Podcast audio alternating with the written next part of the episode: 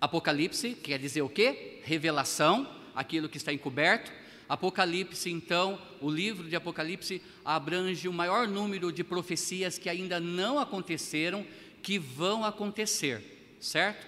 Então é muito importante a gente entender essas profecias e a gente começar a trabalhar antes que elas aconteçam. Lógico, muitas coisas que vão acontecer não estaremos mais aqui, mas nós podemos ser peças chaves para fazer com que pessoas também não estejam aqui. E qual é uma dessas formas? Para fazer com que pessoas não estejam aqui naqueles dias. Oi? Pregar o Evangelho, falar de Cristo. É essa a maior intenção. E também o livro de Apocalipse é um livro de bênção para aqueles que já são salvos, porque nós sabemos que muitas coisas que vão estar acontecendo aqui, nós não estaremos participando. Amém? Isso é importante. Só dando uma introdução rápida do capítulo 6 ao capítulo 8, que vamos entrar agora. Capítulo 6. Então, ali o Apocalipse, né, capítulo 6, os selos e os seus cavaleiros. Lembrando então que o início da grande tribulação começa então com um homem, o anticristo, pode passar para a próxima, o primeiro ali, o cavalo branco, que quer dizer guerra fria. Então esse homem, provavelmente um político famoso, ele vai trazer promessas de paz e segurança para um mundo que está vivendo rumores de guerra. Muitos pegam a grande tribulação, os sete anos, e reduz ela em três anos e meio, dizendo que os três primeiros anos e meio são anos de paz. Na realidade, não. Aqui é uma falsa paz, não é uma paz real e verdadeira, tá bom? Então a gente tem que entender isso em primeiro lugar. E ali já começa a grande tribulação, tá bom? Quando inicia os sete anos. Então, o primeiro cavalo, o branco ali, ele vem com um arco. O arco lembra, na realidade, uma aliança. É lógico que o desenho está mostrando um arco de, de flecha, mas na realidade esse arco é como se fosse uma aliança, um círculo. E ele traz mostrando então que ele vai promover paz. E essa paz não é real. Pode passar para o próximo. Então, o segundo cavalo, guerra declarada, que é o cavalo vermelho. Então, infelizmente, começa guerras e essas guerras então vai levar muitas pessoas à morte. Com isso vem o terceiro cavalo, que é o cavalo então preto, porque sempre depois de uma guerra vai surgir o quê? Fome. E lembra que essa guerra provavelmente vai ser uma guerra mundial novamente. Muitas pessoas vão estar morrendo de fome. E ali, se você observar no cavalo, no cavaleiro, ele carrega uma balança, mostrando que mesmo após uma grande guerra, que vem uma grande fome, ainda há então é, essa divisão de pobres e ricos. O rico vai continuar sendo mais rico e o pobre mais, mais pobre. E fala lá a palavra de Deus que um quilo de farinha equivale a um dia de trabalho, de tão caro que vai ficar os produtos, os alimentos naqueles dias. O próximo cavalo, o quarto, é o cavalo amarelo.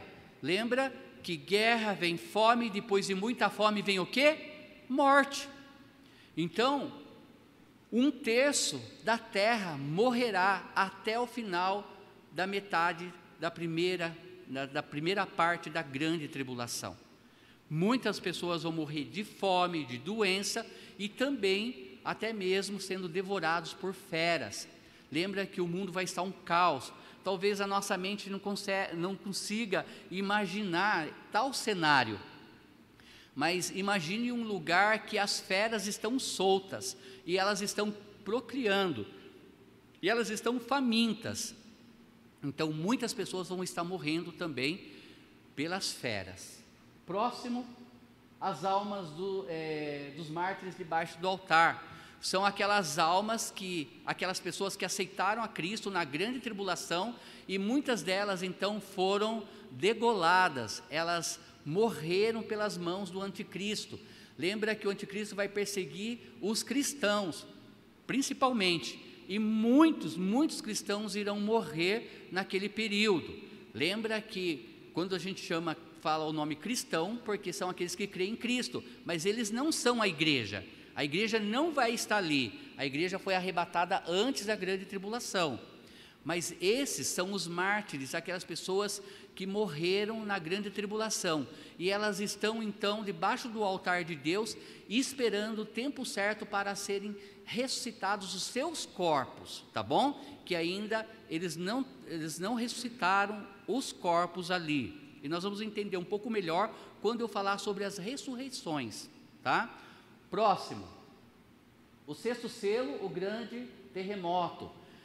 Aí então começa a ira de Deus sendo derramada. Até então nós vamos ver esses efeitos acontecendo pela própria mão do homem.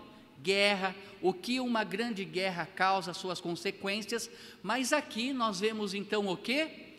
A mão de Deus começar então a tocar sobre a terra. Esse terremoto é um terremoto estrondoso como nunca houve na história da humanidade, é enorme, Muitos dizem que até mesmo a própria Jerusalém vai criar uma fenda, né, separando algumas cidades ali. Esse terremoto vai ser estrondoso, que as pessoas vão querer correr para se esconder e não vão conseguir. Muitas delas vão morrer então nesse período. Aqui acaba o capítulo 6 e nós vamos entrar um pouco no capítulo 7. O capítulo 7 começa então com a liberação de quatro anjos de Deus eles estão no quatro cantos da terra, lembrando que a terra é redonda, não é quadrada, mas é algo que simboliza que, esse, que Deus está no controle de todo o planeta Terra, e esses anjos, então, eles fazem parar né, o vento, o barulho, e há um tempo de silêncio ali. Aquele tempo de silêncio está simbolizando, então, que Deus ainda é cheio de misericórdia e quer alcançar muitas almas, mesmo naquela grande tribulação. E ali então no capítulo 7, Deus ele levanta 144 mil judeus que aceitam a Cristo, que creem em Cristo, e esses judeus, eles são espalhados então pela terra para pregar as boas novas. Muitas pessoas vão se converter, muitas pessoas. E agora nós vamos adentrar no capítulo 8 e descrever um pouco sobre, sobre as trombetas. O capítulo 7, capítulo 6 e capítulo 7 fala o que? Dos selos, que tinha um livro que ninguém era digno de abrir, somente Cristo podia abrir aquele livro. Então, Cristo, ele abre aquele livro, ele inicia, então, aquele, aquele livro, abrindo os selos, e quando ele chega no sexto selo, o sexto selo é uma introdução para as sete trombetas. As sete trombetas, então, vai iniciar aqui no capítulo 8. Lembra que esta parte ainda não é a segunda parte da grande tribulação, é o finalzinho da primeira grande tribulação, da primeira parte. São sete anos dividido no meio, três anos e meio, três anos e meio, tá bom? E vamos fazer então a leitura em Apocalipse, capítulo 8, versículo 1 ao 13. Diz assim: E havendo aberto o sétimo selo, fez silêncio no céu por quase meia hora. E viu os sete anjos que estavam diante de Deus, e foram-lhes dadas sete trombetas. E veio outro anjo e pôs-se junto ao altar, tendo um incensário de ouro. E foi-lhe dado muitos incenso para o pôr com as orações de todos os santos sobre o altar de ouro que está diante do trono. E a fumaça do incenso subiu com as orações dos santos, desde a mão do anjo até diante de Deus. E o anjo tomou o incensário e o encheu do fogo do altar e o lançou sobre a terra, e houve, pois, é depois vozes e trovões e relâmpagos e, de, e terremotos. Versículo 6. E os sete anjos que tinham as sete trombetas prepararam-se para tocá-las. E o primeiro anjo tocou a trombeta, e houve saraiva e fogo misturado com sangue, e foram lançados na terra, que foi queimada na sua terça parte. Queimou-se a terça parte das árvores, e toda a erva verde foi queimada. Versículo 8. E o segundo anjo tocou a trombeta, e foi lançada no mar uma coisa como um grande monte ardendo em fogo, e tornou-se em sangue até a terça parte do mar. E morreu a terça parte das criaturas que tinham vida no mar, e perdeu-se a terça parte das naus. E o terceiro anjo tocou a trombeta e caiu do céu uma grande estrela, ardendo como uma tocha, e caiu sobre a terça parte dos rios e sobre as fontes das águas. E o nome da estrela era Absinto, e a terça parte das águas tornou-se Absinto. E muitos homens morreram das, das águas, porque se tornaram amargas. E o quarto anjo tocou a trombeta, e foi ferida a terça parte do sol, e a terça parte da lua, e a terça parte das estrelas, para que a terça parte deles se escurecesse, e a terça parte do dia não brilhasse, e semelhantemente a noite.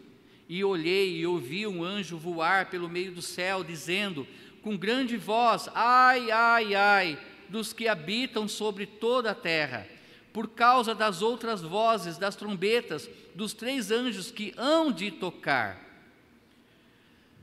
Capítulo então 8, nós começamos a ver aqui o derramar da ira de Deus através do toque dessas trombetas. Lembrando que quem está vislumbrando tudo isso é João, o apóstolo. Ele está vislumbrando e está escrevendo sobre o que ele vê. Então, capítulo 8, versículo 1 diz assim: E houve silêncio no céu. Olha, o próximo conjunto de juízos que contribuirão segundo, é, que cobrirão o segundo quarto da tribulação, será tão catastrófico que o céu faz silêncio em expectativa. E é interessante notar esse detalhe, porque cada vez que Deus trata com o mundo, há algo parecido. Não foi diferente em Gênesis capítulo 6, quando Deus pesou a mão sobre a terra. Deus avisou, houve um tempo de silêncio, houve um tempo de pregação, mas de repente veio a destruição. Não foi diferente com Sodoma e Gomorra, ele também avisou antes e veio de repente com um grande estrondo destruindo aquela cidade. Muitos veem um paralelo entre esse período de silêncio e o eterno silêncio durante a cerimônia solene do culto do templo. Versículo 2: E viu os sete anjos que estavam diante de Deus, e foram-lhe dadas sete trombetas. Olha, o romper do sétimo juízo do selo não faz nada à terra, senão introduzir os sete juízos das trombetas. É algo que termina, mas já começa outro. Como se do sexto selo já saísse então esse sete selo, mas dentro desse sete selo, então introduz as sete trombetas, mostrando que essa ira de Deus vai é, aumentando cada vez mais. Então, olha, introduzir os sete juízos das trombetas, que descrevem como serão os acontecimentos na terra durante os próximos 21 meses da tribulação. Essa é uma das razões para crer que esses três conjuntos de juízos, juízos dos selos, juízos das trombetas e juízos das taças, são é, cronológicos, cada um seguinte ao outro. Vocês não vão enxergar aqui, mas eu vou falar um pouco sobre os sete, né? Sete trombetas, sete taças, sete selos, sete ais, ó, três ais, sete figuras da grande tribulação. Olha, os sete selos. Primeiro, o cavalo branco. Segundo, o cavalo vermelho. Terceiro, o cavalo preto. Quarto, o cavalo amarelo. Cinco, as almas debaixo do altar. Seis, o grande terremoto. Sete, silêncio e incenso, né, ali naquele período de silêncio no céu. Agora as sete trombetas. Primeira trombeta vai ser saraiva, fogo e sangue. Primeira trombeta, saraiva, sangue e fogo. Segundo, segunda trombeta, o monte ardendo em fogo.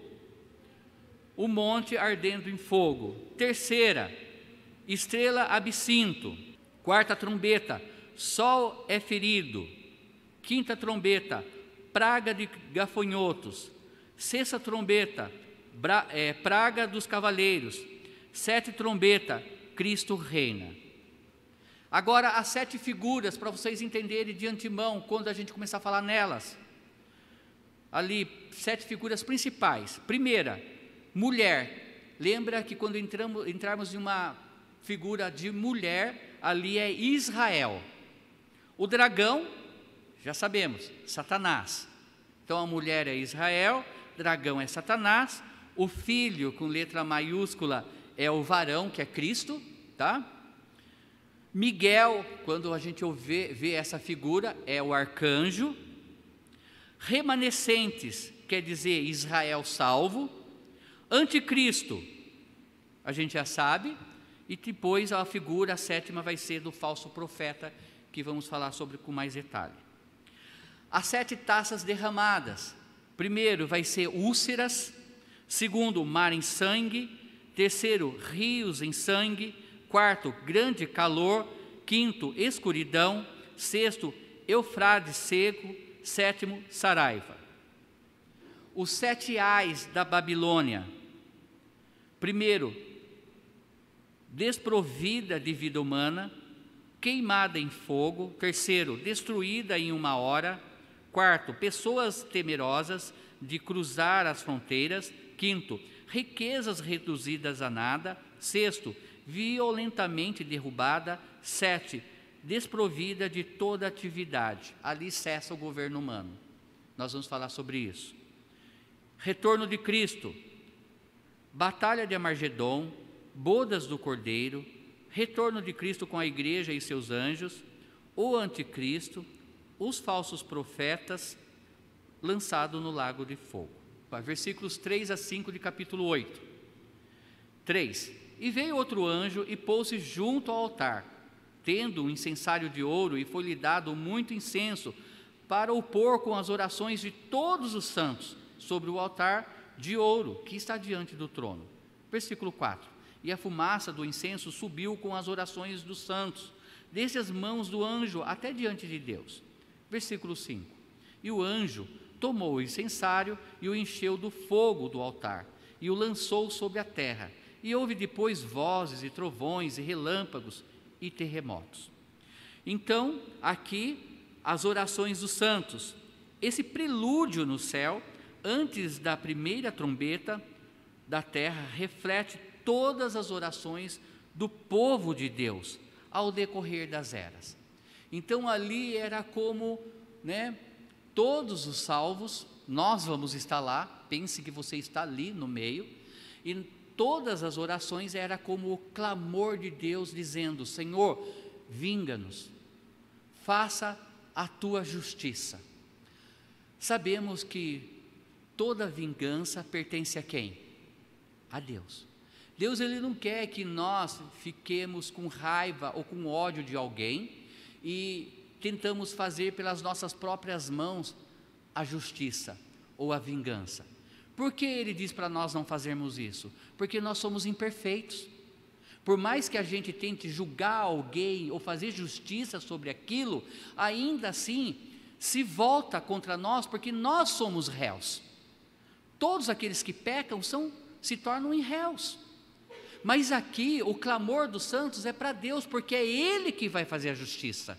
É Ele que vai derramar a justiça dele sobre a terra. Sobre aqueles que falaram mal, que não creram, que não aceitaram, que blasfemaram, que foram contra Jesus Cristo. E todos aqueles que amam Deus e amam Cristo, de uma certa forma se aborrece com o mal.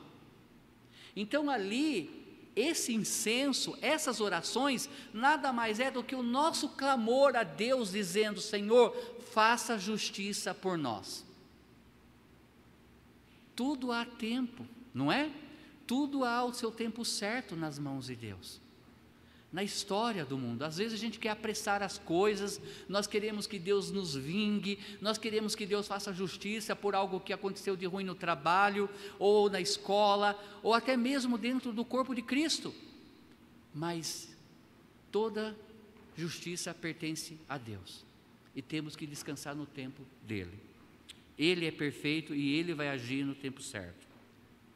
Versículo 7 diz assim: E o primeiro anjo tocou a trombeta, e houve saraiva e fogo misturado com sangue, e foram lançados na terra que foi queimada, na sua terça parte. Queimou-se a terça parte das árvores, e toda a erva verde foi queimada. É algo interessante porque ele fala que foi misturado com sangue e lançado na terra. Aí fica aquela pergunta: que sangue será esse, sendo que foi veio do céu? Não é? Foi misturado com sangue e lançado sobre a terra. Há partes nas, nas escrituras, na palavra de Deus, que não cabe a nós. Pa, é, tanto Paulo como João e tantos outros não revelaram tudo, não conseguiram revelar, porque não são eles que revelam, é Deus. Então a gente tem que entender que Deus não revelou tudo, não é? Por que, que vem né, essa pedra enorme em fogo misturado com sangue? Sangue, o que, que lembra? Vida, não é? Mas de onde veio esse sangue se veio do céu? Mas não cabe, às vezes a gente tenta especular certas coisas. Mas olha o que diz: saraiva e fogo misturado com sangue. João, o vidente, vê um retrato de uma vasta é, conflagração global, na qual a terça parte da, é, da vegetação da terra é queimada. Esta é uma experiência literal que aterrorizar toda a terra. Imagine um quarto da parte verde da terra sendo destruída. E o que isso causa com relação à natureza, ao ar, ao clima? Nós sabemos que quanto menos árvore, pior fica o ar, não é? Nós sabemos que quanto menos verde, mais cinza o céu fica, mais poluído o céu fica. Imagine uma quarta parte do mundo sem o verde naqueles dias. E diz assim: o próprio fato de que a Bíblia prediz tamanha destruição global no final da história da hum, eh, humana deveria desafiar cada um de nós a levar uma vida piedosa diariamente, à luz do fato de que vivemos num tempo que tal destruição é real. O que uma bomba nuclear pode causar?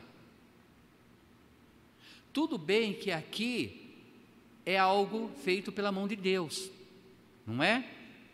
Fala ali no, no versículo 7: e o primeiro anjo tocou a trombeta e houve uma saraiva e fogo misturado com sangue e foram lançados na terra. Muitos eles definem isso como pedras enormes. Alguns dizem que pode ser que tenha o torno de 40 quilos cada uma, que serão lançados na terra. Quando chove no sul, muitas vezes chove granizo, que fala, né? E eles são pedras enormes, enormes, e furam telhados, destrói até carro, muitas vezes. Imagine uma chuva assim caindo sobre a terra. E detalhe, com fogo. Tá bom? Então, olha, capítulo 8, 8 e 9. 8 diz assim: E o segundo anjo tocou a trombeta e foi lançada no mar uma coisa como uma, um grande monte, ardendo em fogo, e tornou-se em sangue a terça parte do mar. Por quê? Porque matou muitos animais marinhos e morreu a terça parte das criaturas que tinham vida no mar, entenderam? No 9 fala isso. E perdeu-se a terça parte então da naus, né? O mar ficou sem uso, sem vida. Então diz assim, olha: E foi lançada ao mar uma coisa como um grande monte ardendo em fogo. Isso pode se referir à devastação nuclear, que eu em particular não acredito, porque aqui é a mão de Deus ainda sendo tocada, ou um asteroide ou meteoro gigante procedente do espaço sideral, mandar, é, matando então um terço da vida marinha. Eu morei no Rio de Janeiro, não sei se o Paulo presenciou isso ou quando esteve lá, mas tem uma época que é incrível, acho que é algo natural, que muitos peixes morrem e vão parar na, na beira do mar, né? Isso. E ali na Ilha do Governador é uma encosta aquilo ali, né? É, é, bate, a Baía de Guanabara bate lá. E um dia no culto a gente, na realidade nós estávamos ensaiando o coral de cantata de Natal e veio um mau cheiro tão forte, tão forte que dava vontade de vomitar. De tão forte que era o cheiro. E, e era um cheiro de podre. E aí os irmãos que moram lá explicaram: ah, pastor, isso é normal, não é sempre. Mas de vez em quando morrem muitos peixes, geralmente são sardinhas, e vêm para na, na, na, na beira do mar, né, nas encostas, e aquilo apodrece. Eu pensei, uau! Agora imagine essa situação: uma terça parte do mar morta, uma terça, uma quarta, uma quarta parte do mar morta podre, fedendo. E até a água se transforma em sangue, porque os animais marinhos nós não temos como contar quantos tem. É um dos habitats naturais que me, é, são mais preservados até hoje, porque nós destruímos a natureza aqui na Terra, mas tem lugares no oceano que o homem não consegue penetrar, por mais que caia óleo, mate, mas ainda há profundidade, há profundidades com muitos seres viventes ali. Então, é um habitat que ainda mantém, talvez até crescendo cada vez mais o número de animais. Na Terra é diferente. Sabemos que há muitos animais extintos hoje, não é? Até mesmo como o panda. E até agora o canguru e tantos outros. Mas na, no mar é diferente. Então, por aí dá para você entender que realmente o sangue, é, o mar vai se transformar em sangue. Por causa desses animais, a quantidade deles que vão morrer por causa dessa gigantesca pedra que é lançado, né? Talvez um asteroide, talvez não. Lembra que o autor aqui da Bíblia diz que nós precisamos ser piedosos e pregar o evangelho porque isso pode acontecer de um dia para o outro. Como que isso pode acontecer de um dia para o outro, irmãos? Como que vai ser o arrebatamento dos crentes? Em um piscar de olhos. Se isso acontece hoje, o que, que vai começar hoje ou amanhã? A grande tribulação.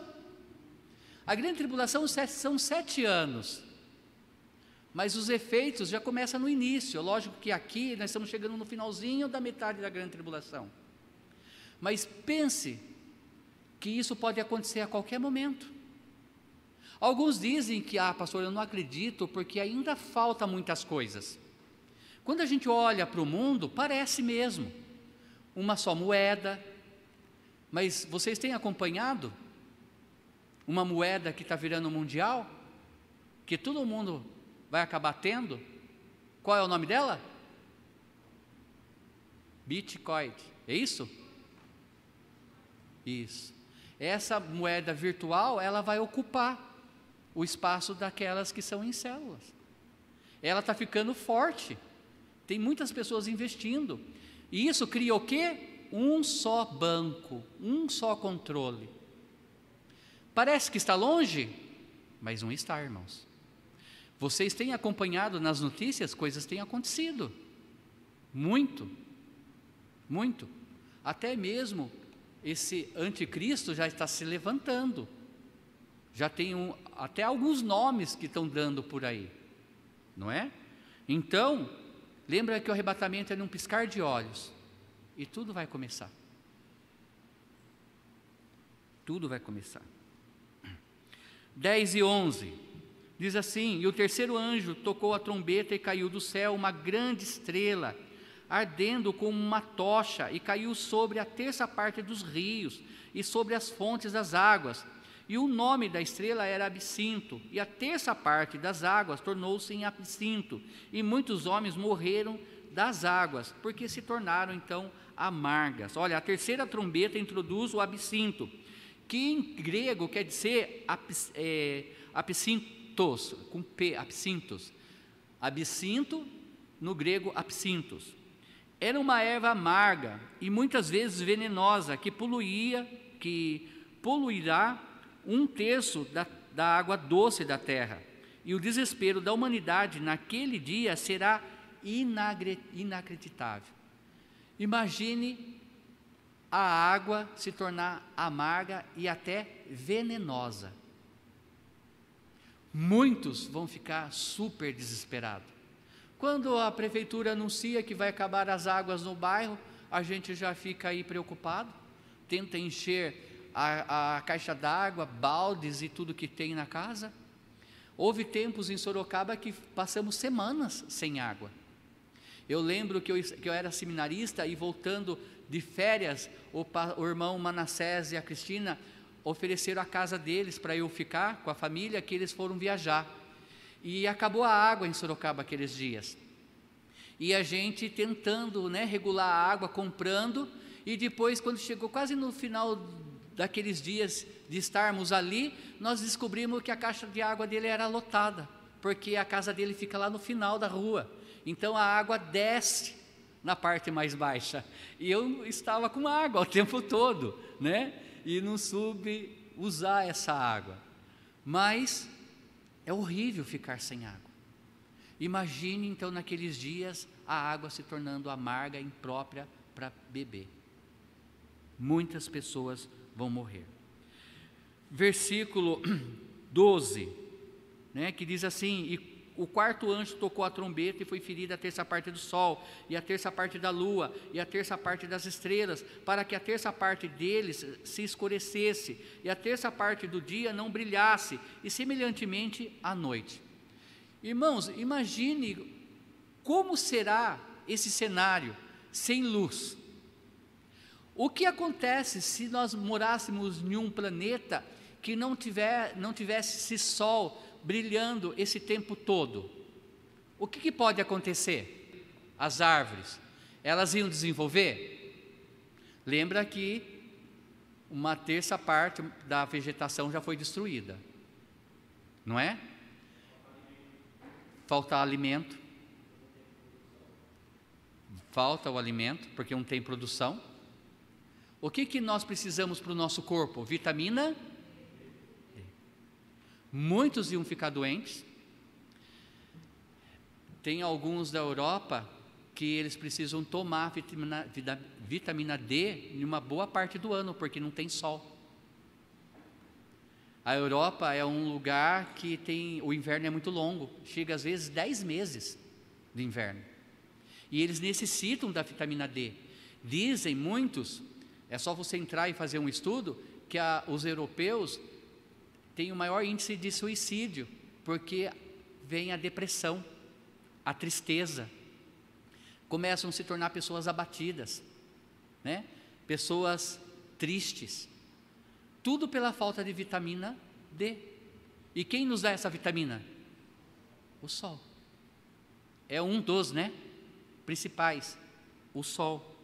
Então, olha, a quarta trombeta revela que o sol e a lua e as estrelas serão literalmente obscurecidos. Assim, o mundo experimentará um aumento de um terço da escuridão. Uau! Isso terá um efeito devastador plan nas plantações, no fornecimento de alimentos e no estilo de vida de todo mundo. De todo mundo. A dificuldade disso resultante contribuirá, sem dúvida, para que muitos clamem o nome do Senhor. Apocalipse capítulo 7, 9 e 10 fala sobre isso. Que cenário, que horrível, não é? Pessoas clamando ao Senhor para que mude aquilo.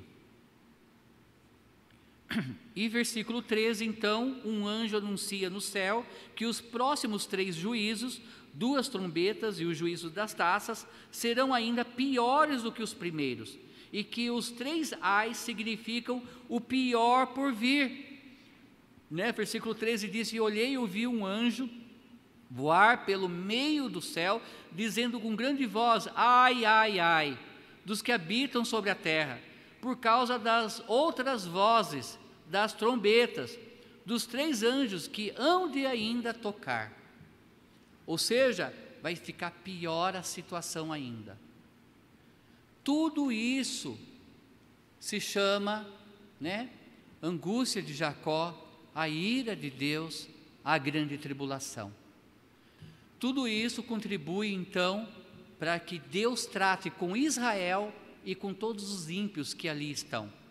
Mas também, dentro desse cenário, nós podemos ver a misericórdia de Deus. Deus ele não quer salvar? Ele quer. Lembra que isso está acontecendo, mas ainda tem os 144 mil judeus, fora eles, eu acredito que muitos outros que não são judeus, pregando o evangelho naqueles dias.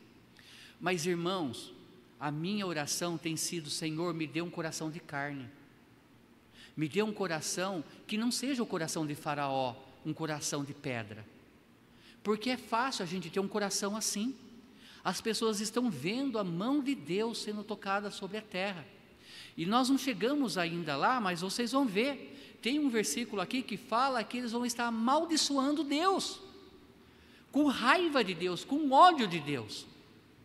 Mesmo com todos esses efeitos, pessoas pregando, Deus trabalhando, pessoas não vão acreditar. Mas isso é porque eles são diferentes de nós? Como que era os judeus no Antigo Testamento? Logo depois que Deus tirou eles do Egito, reclamaram porque falaram que não tinha comida, Deus deu comida. Reclamaram de sede, Deus deu água, tirando da rocha né? Deus cuidou deles com uma coluna de fogo durante a noite, porque no deserto é gelado à noite. Deu uma coluna de nuvem para proteger eles do grande calor que é no deserto durante o dia. E o que eles fizeram? Reclamaram, reclamaram, reclamaram. Que nós não tenhamos um coração assim, amados irmãos. Um coração de pedra Deus tem feito coisas em nossas vidas, grandes bênçãos, e ainda assim muitas vezes estamos murmurando, reclamando, não é? Só de termos a salvação em Cristo Jesus já é um motivo enorme para a gente viver feliz, alegres.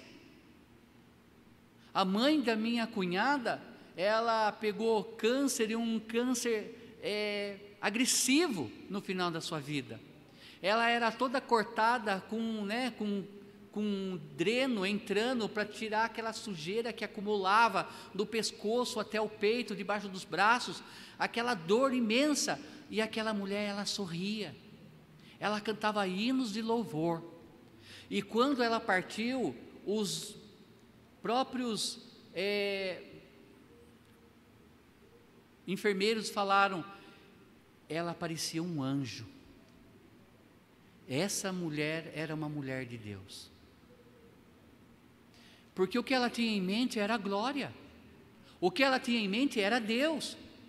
Isso nos traz a verdade que nós estamos aqui por uma passagem. Nós somos forasteiros. Não somos dessa terra. Amém? A nossa pátria é no céu. E a gente não tem que ficar murmurando e reclamando. E o pior, não evangelizando. Quem aqui deseja que o teu pai, a tua mãe, o teu irmão, a tua irmã, o teu vizinho passe por isso? Devemos falar, Senhor, usa a minha vida. Irmãos, não é vergonhoso, não é temeroso você arriscar e falar de Cristo para aquele parente que você tem medo.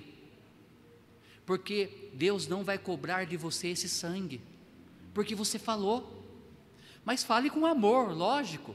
Fale com cuidado. Fale do amor de Deus, mostre também o perigo. Mas fale, pregue, corrija, dentro e fora de tempo. Amém?